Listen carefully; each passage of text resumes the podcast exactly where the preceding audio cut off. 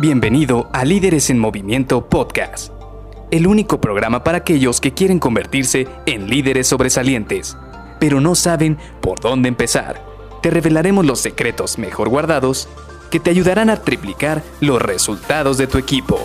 Con ustedes, su anfitrión, mentor en temas de liderazgo, CEO de Líderes en Movimiento y aficionado del Cruz Azul que esperó 23 años, 5 meses y 23 días para celebrar un campeonato. Luis García.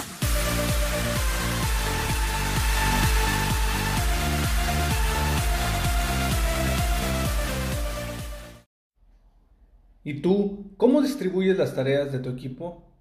Hola, ¿qué tal? Soy Luis García y te doy la bienvenida a Líderes en Movimiento Podcast. Quisiera que hoy platicáramos con esta de las la penúltima habilidad que te va a servir a ti para poder mejorar los resultados y tener estas habilidades de líder que sí o sí tienes que tener. Y no nada más me refiero cuando tengas un equipo a cargo, sino como lo hemos visto durante estos últimos días, Todas estas habilidades las tienes que desarrollar, como te digo, sí o sí, porque te van a permitir escalar posiciones, mejorar en el rendimiento de tu trabajo, tener mejores resultados e incluso a nivel personal, si te has fijado, te van a servir para un crecimiento propio, ya sea para que tengas una mejor organización como persona y también tengas mejores resultados profesionales. Y bueno, Hoy toca el turno a la actividad de ver cómo distribuimos las actividades, o bueno, la habilidad de cómo distribuir las actividades. Y sí, ya he platicado bastante de este tema. De hecho, puedes ir a buscar varios episodios del podcast en el cual hablamos precisamente de cómo distribuir las tareas. Pero esta habilidad siempre hago hincapié porque estamos muy acostumbrados a no tener un plan de actividades y si lo tenemos, a distribuirlos de una manera incorrecta. Y esto me ha pasado a mí, y siempre te lo he dicho, me pasó a mí en el cual me llegaban 10 actividades y de manera aleatoria las empezaba a distribuir con los miembros de mi equipo. Vaya, era como decían por ahí, de que agarraba varias hojas, las aventaba sobre una mesa y las que cayeran encima de la mesa le tocaban a una persona y las que cayeran debajo de la mesa les tocaban a otra persona. Y estás de acuerdo que esa no es la, la mejor manera de distribuir tareas. La mejor manera que yo he encontrado para distribuir tareas es en base a una delegación efectiva. Y ya hablamos que delegar es todo un proceso, es toda una situación desde identificar cuáles son las habilidades, las fortalezas y áreas de oportunidad de cada uno de los miembros de tu equipo hasta poder generarles autonomía y apoyarlos para que ellos mismos se vuelvan responsables de sus actividades. Es decir, como yo siempre he dicho, no tienes que ser niñera de tus colaboradores. No tienes que estar ahí enfrente de ellos cerciorándote si terminan o no terminan sus actividades.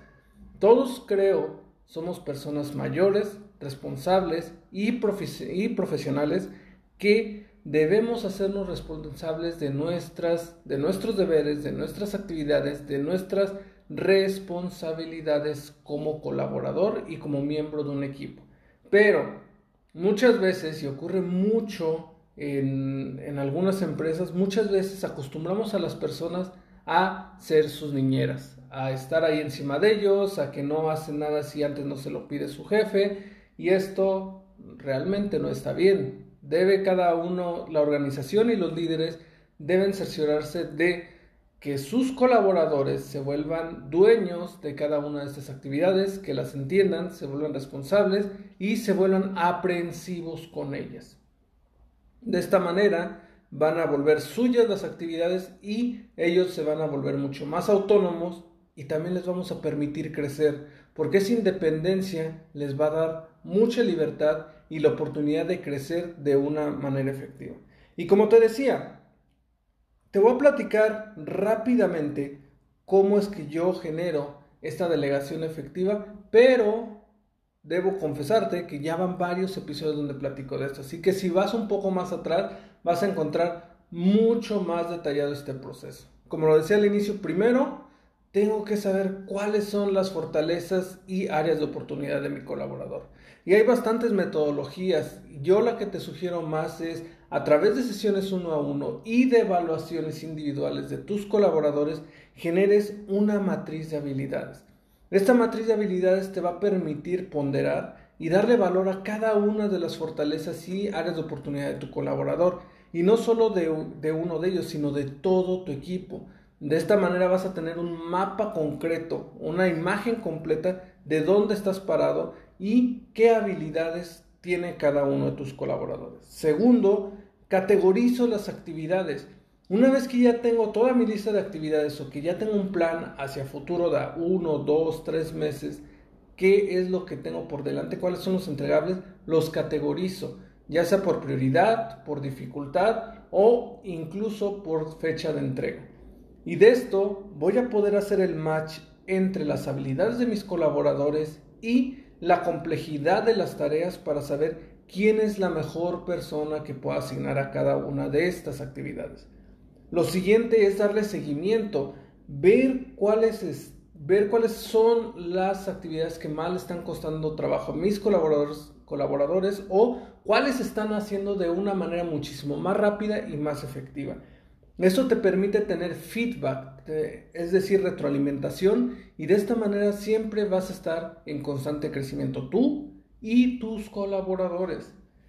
Y por último, tienes que volverte un mentor. No tienes que volverte una niñera, tienes que volverte un mentor, tienes que volverte esa persona que es el experto, sí, en muchas de estas actividades, pero también que tú vas a poderles dar guía a tus colaboradores para que salgan adelante en todos sus retos que tienen por delante. Así que te dejo esto, este es el overview, como te decía, hay bastantes, bastantes episodios atrás donde platico precisamente de delegar de manera efectiva. Échate un clavado para que los escuches varios de ellos y hoy te quise resumir prácticamente todo esto porque estamos hablando de las habilidades que te van a permitir mejorar los resultados y posicionarte como un mejor líder. Así que te veo mañana con la última de esas habilidades. Bye bye.